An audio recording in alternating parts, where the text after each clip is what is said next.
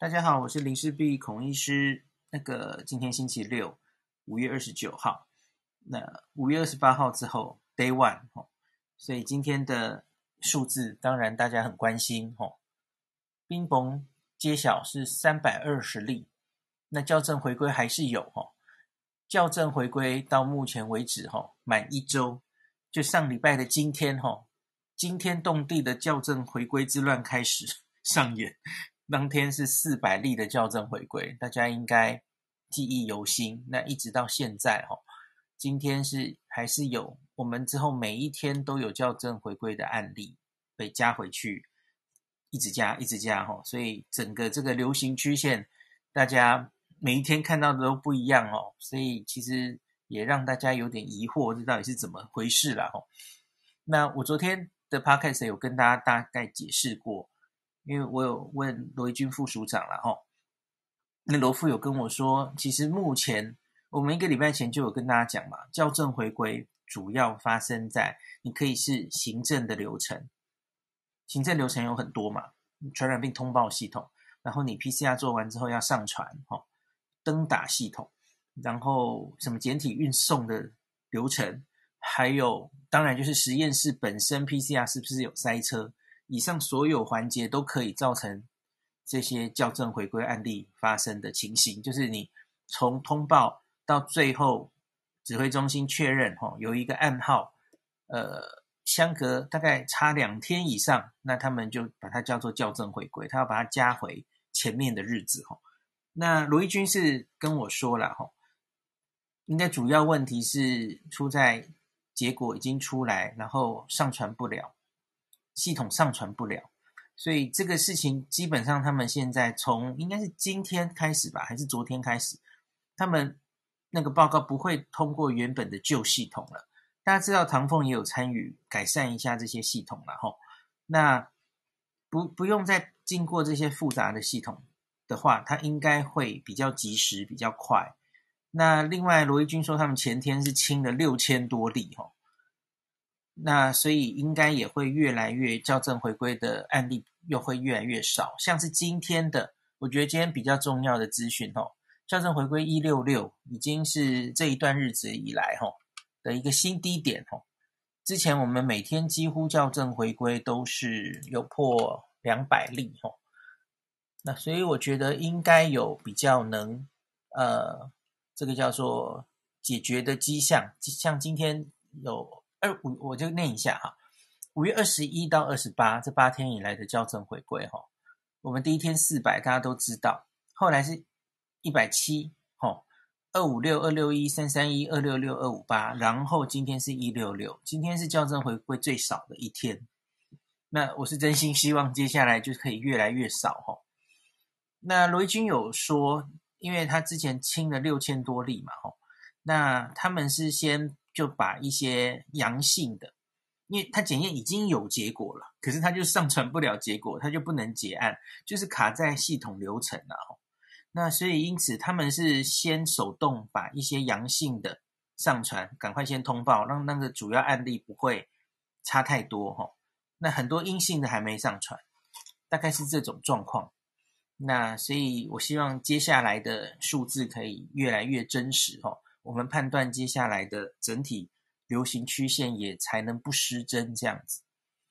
那比例上来说呢，原本这个校正回归的案例吼，几乎都是北市比较多吼。台北市在其中好几天都是超过新北市，可是从五月二十六号以后吼，就变成了新北超过台北了吼。那看起来有这样的趋势。那还有今天当然不好的消息是，今天也新增了，呃，死亡案例又是新高哈，呃，又是很多例死亡。那我觉得这个死亡哈，其实大家从那个重症的比例就可以大概知道，我想他可能还会继续累积死亡的数字，这是很不开心的事情哈。因为重症案例其实已经超过五百例了，那大家知道重症就会有一定人数的死亡。说到这个，我我不得不又称赞柯 P 了吼。我我现在我身边的同温层其实蛮多人跟我说，不，这不不是政治啦，就是不是你，不管你原来是不是柯 P 的粉，或是你是柯黑吼，可是我身边蛮多，不管现在是支持或是反对 柯 P 的政治立场的医界同温层，其实他们就有这种声音说，诶，他其实现在觉得看三点半的北市的记者会哦，好像比较有意思哦。医界的人大概会有这种感觉，因为柯 P 真的就是医生啦哦。他讲的话，像是他今天就讲了一句话，我觉得又是也是我想讲的话。我好像才刚讲过类似的话。他就说，现在的死亡案例增加，那不代表现在这个这个疫情在变严重，因为这些都是发生的事情嘛。是我们前面累积这十四天累积的案例，然后这些案例会转重症，然后重症之后才死亡。它其实就是有一个时间延迟哦。那你不要因为这个死亡案例再增多，你觉得疫情在变严重？呃，我的意思是说，它是反映之前我们已经看到的这些确诊案例，然后你从确诊，然后七到十天变重症。然后重症，我们现在柯 P 说的很好啊，只要你进入安加护病房插管，哦，台湾的医疗水准有一定程度，所以重症的那一刻之后，多半的人可以继续再顾一阵子哦，跟死神搏斗。当然有一些人会成功，那可是有一些人还是很不幸没有办法救下来的话，那死亡会发生在后面，所以我们其实可以预期之后死亡的人数可能还会往上增加。可是我觉得大家。不要太担心这一点哦。那我们怎么看趋势？那我我先回头来，还是先讲一下指挥中心今天还有主要讲什么？哦，我看一下。嗯，其实好像还好。主要另外就是昨天也有提到了哦，就是到底还有多少病床之乱？隔壁今天又跟史崇良有一点互杠，还要丢他病历什么的。好，那个其实我就如同我昨天讲的啦，我觉得解决问题比较重要哈。到底实际的床数、空床数是多少？你你在电脑或是报表上看到那个床，那个到底可不可以用？有空床代表一定有人去照顾他吗？所以我觉得其实都是问题啊，这都是显现出我们的问题吼，应该都要去解决啦。我不在乎他们两个互相骂来骂去哦，可是要有人解决问题比较重要哦。好，那科比今天还提出一个比较重要的观察哈。那比方说，他提出了两个重要的图，那我最后都会附在 Podcast 的那个说明里面哦。我有时间都会把讲的内容哈写在那个说明里，而且附上新闻的连接，大家都可以点去看哈。首先，它就是有一个图是北市各行政区的确诊数据，那当然。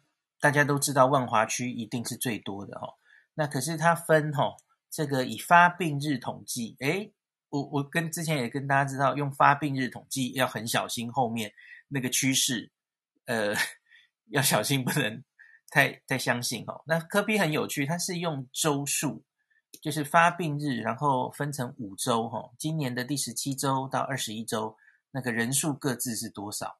我觉得这就蛮有趣啊哈。那万华区这五周来的确诊人数，分别是已发发病日哦，哈，四二十九、三四五、五六零、一三零。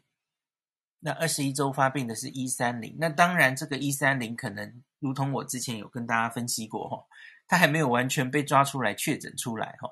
五月二十三到三十号发病的这些人，那所以观察这个图要小心。那另外其他区呢？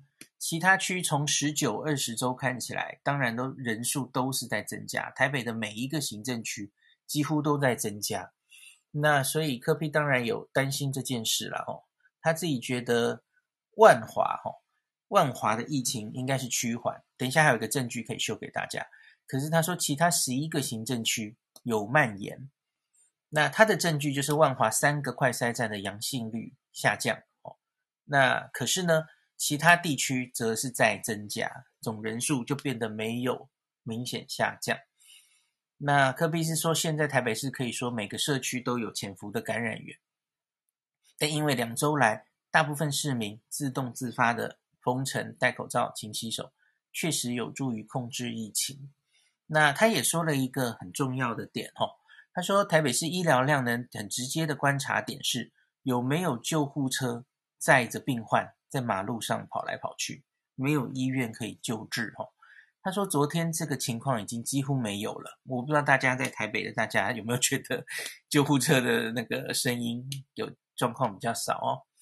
他说台北市每天都在增开病床。今天上午有一百五十六个空床，那可是其实原来昨天蛮紧急的哈，昨天只剩十六张。他说今天早上是台北荣总开了一百四十，所以现在变一百五十六啊。OK，那这个我我来看柯 P 说的那个快筛站阳性率的比例哈，大家都知道一开始有高达十一过嘛，那后来一度下来到四点六。那中间又上上下下哈，一度又上到八八点七哈。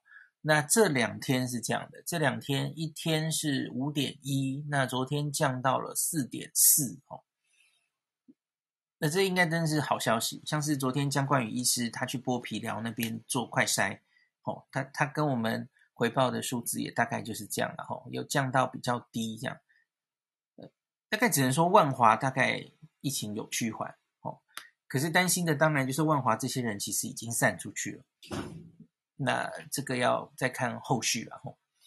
那哦，我发现我我忘记讲了一件事，就指挥中心经过校正回归的曲线哦，那又如何呢？嗯，是这样的吼，校正回归吼，从五月十七的高点，然后一直到五月二十七了吼，我觉得就是如同我之前在。几个节目跟大家分析的哦，它就是 形容一个高原状态哦，根本没有下来的趋势，好像也没有上去。可是你也会担心没有上去会不会是因为检验量能不足？你本来检验的就不够哦。好，这就先不提。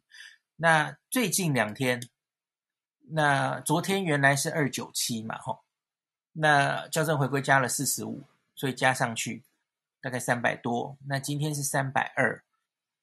其实这个跟吼五月二十七号之前总数哦都是破四百五的，每一天几乎都是破四百五，连续了快一周吼。那所以从四百五，那这两天其实都降到了三百出头吼。当然你会说今天的三百二，明天会不会又校正回归？可是我我相信应该塞车的问题有越来越解决吼。那所以之后校正回归应该会越加越少才是哦，所以你只看这短短这两天哦，诶，好像有从四百五往下降到三百左右的 level 哦。当当然这还是很粗浅的观察哦，我觉得不一定会形成趋势哦，搞不好明天又冲上去了。那可是我我是热烈期盼明天以后会，你至少还诶两百五哦，三百两百五。然后两百，看可不可以继续下去了哈。那我们看到的事情就是成型了哈。我们这个前两周的努力真的能看到一些效果的话哈，我会比较安心这样子。今天还很难讲啦，可是至少没有看到一个啊，怎么又四百 这种恐怖的数字哈。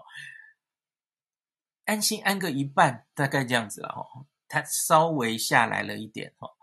那所以我觉得今天能带带给大家的好消息，一个就是哦，这两天的数字似乎有下来，我希望它可以形成一个趋势哦。那第二个好消息就是科批的万华那个阳性率哦，可以降到呃四点四，嗯，我觉得是好事哈。那也是希望能继续维持，可是当然有隐忧哦，隐忧就是科比说其他的地方。台北市其他的行政区其实是在增加的哦，他担心已经蔓延出去了，所以还是请大家，这不是放松的时候哈。今天星期六啦，我我已经看到有些新闻或是同温层在报，大家也待不住了哈。卖场的人数，然后街上的人数又增加了哦。然后昨天二十八号嘛，一开始我们说，诶，第三期到二十八号，所以永和那个乐华夜市啊，听说二十八号晚上有开，我就晕了，诶我们不是已经 第三期延长到六月中了吗？谁跟你说晚上可以开夜市啊？然后好像听说五月三十一号乐华又要关了，我就不知道是谁让他开这两三天，干嘛要要我们中间又群聚一下，功亏一篑是吗？这这很奇怪啊，为什么现在要开？我觉得好怪哦。好，那等一下哦，就下半场，假如大家有呃遇到，也可以反映一下你在双北或是台湾的其他地方，大家。有没有开始上街了？有些人又忽然闷不住了，待不住了哈。好，那今天的最后一点时间，我来讲昨天有提到的，就是中国，呃，不是，是日本可能会考虑要捐捐疫苗给台湾了哈。先讲个插曲，其实这是昨天张尚存老师 慌慌张张的丢了一个。细刊复试，就是我刚刚在下午，我刚刚在下午有那个抛出那个细刊复制，大大的汉字，他说他是这样写：日本对台湾疫苗支援。可是他的下一下一个哦，好大的这个 粗体字，中国的妨害阻止这样子。然后很多人只看汉字就误以为，嘿，什么什么？你现在的意思是说中国要挡日本捐疫苗给我们吗？所以张丕昨天就慌慌张张，也不我不知道他慌不慌张了，他就丢给我，他说：“哎、欸、哎、孔医师翻译一下。”昨天深夜丢给我，那我就很快我也问了会日文的朋友哈，那还有我自己的了解了哈，那个其实是呃误解了哈，就是我们不会日文，所以误解他标题是那个意思哈。其实你看内文就知道，它其实跟昨天说的产经新闻的。几乎是一样，它只是复述一样的事。那为什么会有中国的妨害阻止这几个事情呢？是因为大家记不记得我昨天有写在产经新闻的报道里面有这样一段啊，就说台湾的蔡英文总统那有透露哈，因为中国的介入，无法和某些海外药厂签约，然后随着感染的迅速传播，因为中国的阻碍哈。中国妨害，那意思就是中国的阻碍了哈，所以这是产新新闻原本就有这个字样，所以这个这个细刊复试哈，把它拿来当标题下标了哈，因为中国的阻碍很难早期为两千三百万人口购买足够的疫苗，所以大家听懂了吧？他其实只是他的第一句话说日本决定要支援台湾疫苗，第二句其实是在说这件事发生的原因了哈。这是中国的阻碍，那中国的妨害阻止，有人有人说，也许是说是阻止中国对台湾的的阻碍的意思啦齁。我觉得这样翻也通。总之就是，它不是中国现在在阻碍日本送疫苗给我们了哦，大家不要误会了。那另外最后一点就是讲，我是后来我才发现，因为昨天的白天。阿中在立法院接受质询嘛，那很快其实就有立法委员问他说：“哎，中那个日本要送疫苗给我们，阿中的反应是什么？”哈，我我其实看了他的反应，我觉得有一点不理解。昨天也有一些新闻在报道这件事了哈。阿中回答是说，标题会写“空窗期欢迎”，诶，空窗期欢迎什么意思？哈？阿中是这样讲的哈，我我最后会把影片贴给大家，当时他立法院询答的回答是怎么样了哈。他说，在我们国产疫苗出来前呐，呃，我们呃，对不起，他说，对对对，我重来重来，我们这段时间有一点点小细缝小缝隙，那这段期间进来我们欢迎，再过了这个时间我们也不要了。呃，他这样子回答的背景，是因为我想是因为委员问他的时候，可能有一点带点说，哎，AZ 疫苗好像是人家不要的疫苗，言下之意是这样的哈，就是你要不要？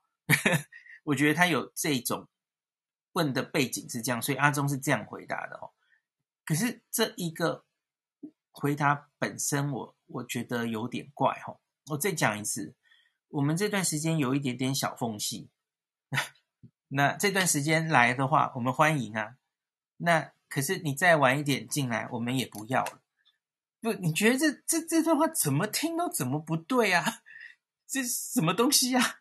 就是你现在说八月底，阿中说，我们八月底前可能可以 total 含国产疫苗有一千万剂。那一千，那八月底前，请问我不知道阿中指的小缝隙吼是什么时候补得起来？那你觉得八月底的这一千万剂只有五百万人份补得起来吗？我觉得那时候也补不起来啊。那那为什么人家六月可以来的 AZ，呃，对应该就是啊，我我真的不知道该怎么形容哎。就是即使连八月，我觉得你那个缝隙都没补起来，那那你为什么要讲这样的话？而且更不要说了哈，这几天也很多讨论哈。那个我们的国产疫苗是一个未定数，是未知数，你现在连报告都还没看到。真的上市的时候，有多少民众愿意施打？不知道，那是未定的。那你就完全把它堵在上面，然后说：“哎，反正我们最后疫苗会是够的啦。你这个疫苗够之前来，我们要啦；过了我们也不要了。真的是这样吗？你国产疫苗那一千万不一定能接得上来啊。我觉得现在台湾已经有本土疫情了。”现在不是我们一直守得很好的状况诶，阿中是不是？你是不是太累了，脑袋昏了？你还在用过去一年的筹备方式？不是啊，我们现在已经直接面对疫情了。你假如能六月来个，我不知道到底最后会是多少了哈，来个一千万的 A C 疫苗，那是多么重要的及时雨。感谢都来不及了，怎么会讲这种听起来很酸的话？这 过了我们也不要了。日本人听到不会觉得很怪吗？哦，我真的就觉得这是什么东西，完全搞不懂阿中为什么要说这样的话。那后来后来那个疾管局 CDC 有发一个正式的新闻稿了哈，我觉得那个新闻稿就是经过修饰的，就就很不错啊。那可是你，你就会看看到那个新闻稿里面哦，还有“空窗期”三个字，因为他们要把部长不小心讲出来的“空窗期”这三个字，然后把它圆成非常的顺哈。所以我昨天其实是先看到了那个 CDC 的新闻稿，然后呃，我也不以为意，我我我没有太在意，结果回头发现才有“空窗期”这三个字哦。诶，我把它念给大家听，让我找一下哈，有了有了。指挥中心，这应该是昨天大概稍傍晚的时候出的吧？哦，指挥中心对于日本政府有意提供 COVID-19 疫苗表达感谢与尊重。指挥中心表示，对于日本政府愿意在台湾疫情艰难时刻有意提供新冠疫苗给予帮助，表达万分的感谢。鉴于台湾疫情仍然严峻。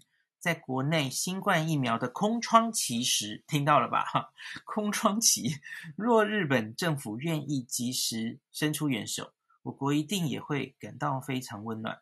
为相关事宜均尊重日本政府的讨论与安排，也希望能够尽快着手进行后续作业，这样就好了嘛？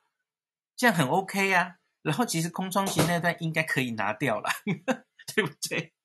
部长不小心脱口而出，然后只好用新闻稿把它圆回来，就这样了哈。好，我我其实也不是要责备阿中部长，我觉得他真的真的很累，真的累了哈，难免就是被立法委员问奇奇怪怪的问题呢，你不可能每一个问题面面俱到了哦。我我不忍心苛责部长，真的很累，现在是在打仗的时候。好，那总之我今天就讲到这里，那希望明天后天。我们还可以看到更多好的消息。那一样，请大家待在家里哦，再继续坚持。我我不会讲说我们可能再忍三周就好了这句话。我一直跟大家讲的是要做最坏的准备哦。我们当然希望三周之后看看到不错的效果，可是你可能要有心理准备，这是长期抗战，这不是两三周而已的事情。那请大家不管在家庭上、工作上，可能都要有所准备哦。好，今天就讲到这里。